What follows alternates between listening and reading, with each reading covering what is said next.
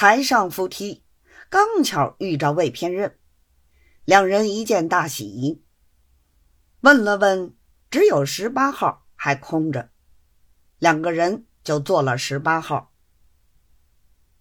细仔端上茶来，又送上菜单点菜。两人先把大概的情形说了一遍，为求一边如何办法。魏偏任因他银子尚未到手，一时暂不说破。席间，陶子尧提起他剑内已经来到，并刚才在战房里大闹的话，全行告诉了魏偏任。说话之间不免长吁短叹。魏偏任见他无精打采，就撺掇他叫局。陶子尧一来想借此遣闷，二来又可与新嫂嫂叙旧，连忙写票头去叫。吃不到三样菜，果见新嫂嫂同了小陆兰芬进来。新嫂嫂板着面孔，一声不响。陶子尧也不好意思同他说话，倒是魏偏任。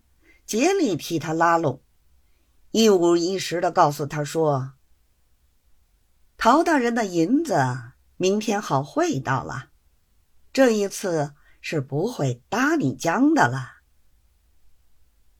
陶子尧正在听到得意时候，细仔来说：“六号里来了一个女人，投了一个和尚吃大菜。那个女人自说姓陶。”又说：“我们老爷今天也在这里请客。”陶子尧不听则已，听了之时，陡然变色，便说：“这夜叉婆，不知同我哪一世的对头？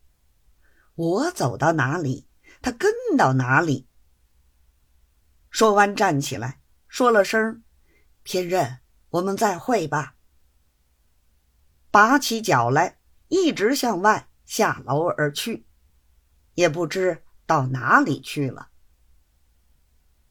新嫂嫂同了兰芬，也只好就走。魏偏任等吃过咖啡，签过字，站起身来，走到六号门口，张了一张。只见果然一个女人同了一个和尚。在那里吃大菜，是个什么面孔？一时却未曾看得清楚。魏偏任也就出得一品香，自去干事不提。